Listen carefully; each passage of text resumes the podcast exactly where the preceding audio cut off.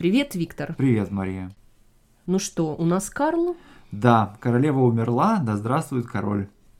Теперь у нас Карл III, ну и, соответственно, мы понимаем, что был Карл I, Карл II, угу. и принц Чарльз угу. превращается в Карла III. Да. И такова традиция. Да, это связано с традицией перевода королевских имен на русский язык. Да, если мы возьмем пример королева Елизавета, угу. по-английски ее имя Элизабет, но мы используем перевод имени. И так, кстати говоря, происходит именно для монархов. Если рангом ниже, то mm это правило не действует. Да, да. Кстати говоря, это правило распространяется на многих европейских монархов, за исключением испанских, потому mm что испанские короли остаются вот в своем произношении, это да. Хуан и Карлос. И да, Карлос, да. да. А, но а вот со всеми остальными, например, да. если взять имя французского короля Луи XIV, да. то мы переводим это имя. Да, мы говорим Людовик XIV.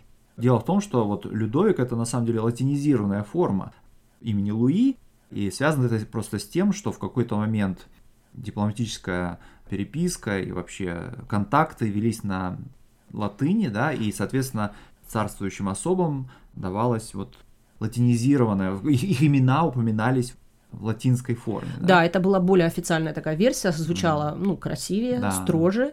Ну да, именно в тот момент, когда устанавливалась, в тот период, когда mm-hmm. устанавливалась традиция, латынь была языком mm-hmm. международного общения, да, ну дипломатическим да. языком. Поэтому да. особенно в письменных документах эти все короли превратились там из Луи в Людовиков да. именно в латинизированную да. форму. Ну а возвращаясь к Карлу, да, Здесь стоит отметить, что, конечно, он третий, это значит, что был первый и второй, и надо сказать, что в английской истории Карл I и Карл II не были особенно счастливыми королями, потому что, ну, второй-то еще куда не шло, он хотя бы умер своей смертью, а Карл I вообще был обезглавлен, причем по решению английского парламента.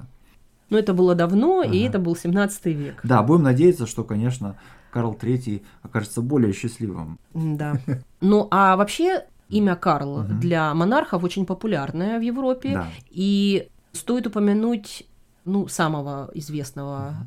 Карла, это угу. Карл Великий, то есть тот, который Шарлемань. Да.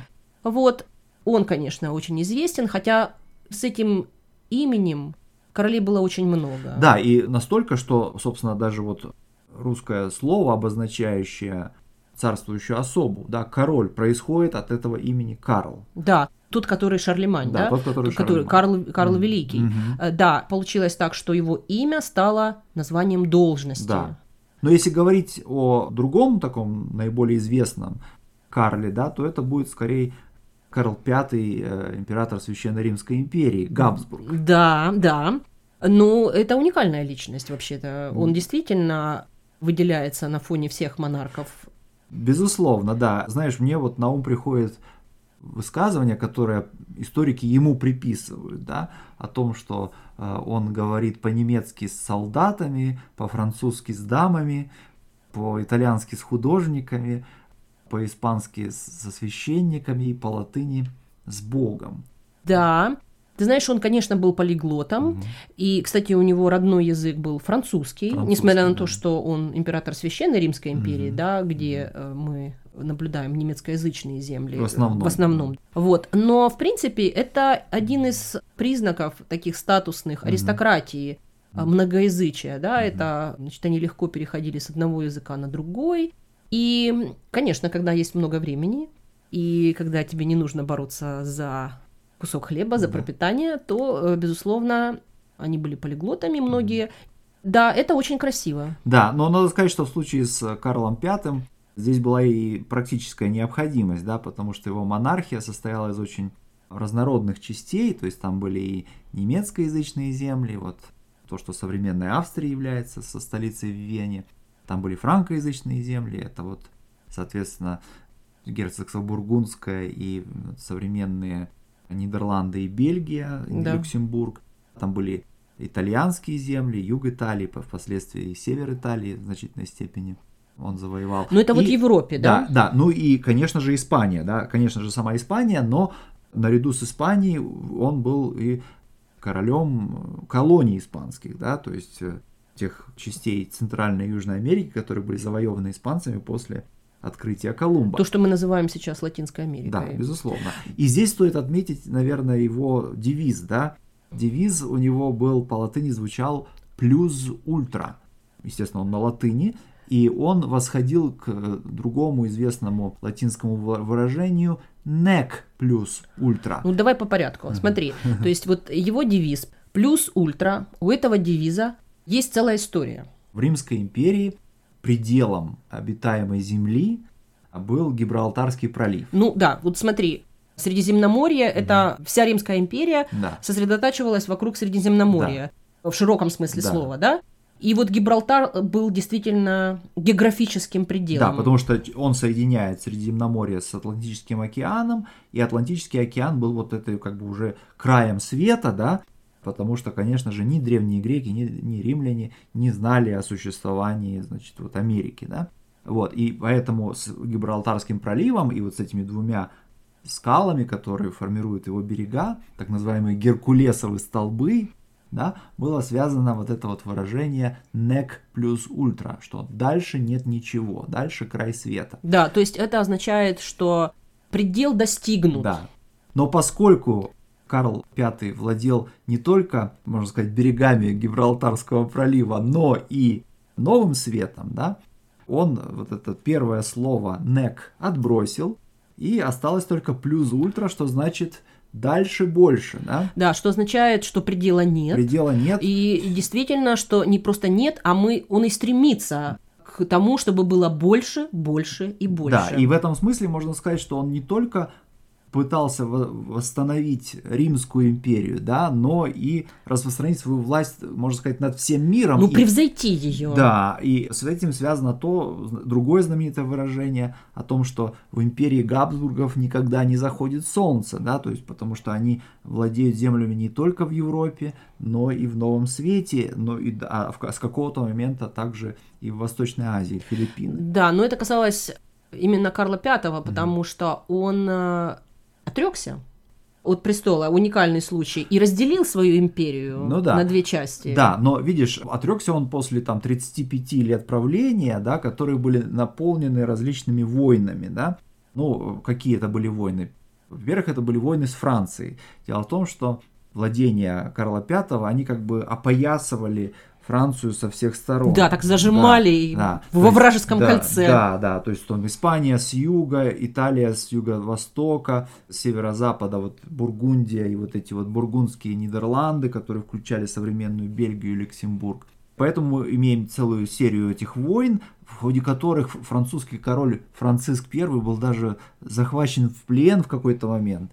Но Карл V, как истинный рыцарь, после его отпустил. И при этом, в конце концов... Ну подожди, если бы он его не отпустил, с кем бы он продолжал воевать? Да, да, войны продолжились, но в конце концов Карл V победил в том смысле, что войны велись в основном за Италию, за господство в Италии, и, конечно же, Франция проиграла в этих войнах, то есть испанское господство, габсбургское господство, и в Южной, и в Северной Италии вот с того момента и на протяжении последующих 150 лет имело место быть. Да, то есть Конечно, это все говорит о его успехах, угу. но вот его отречение связано в каком-то смысле с разочарованием и усталостью, поскольку он вел еще войны на внутреннем фронте.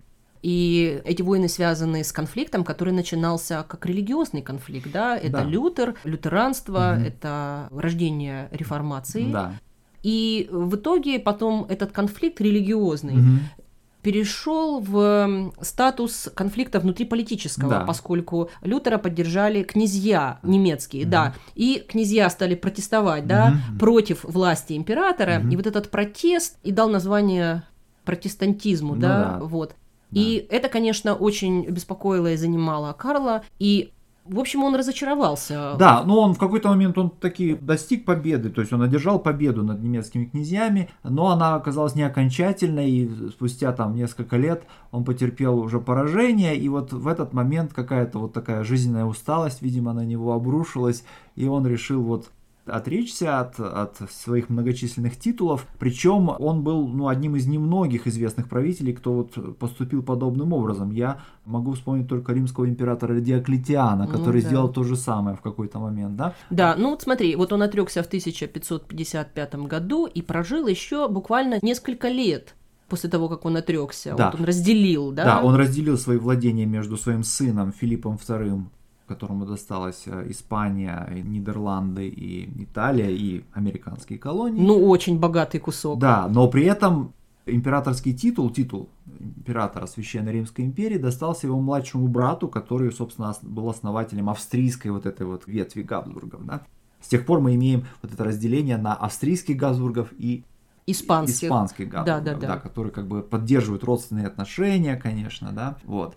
Конечно, да, ты совершенно права, что а, он отрекся и несколько последних лет своей жизни прожил в одном испанском монастыре.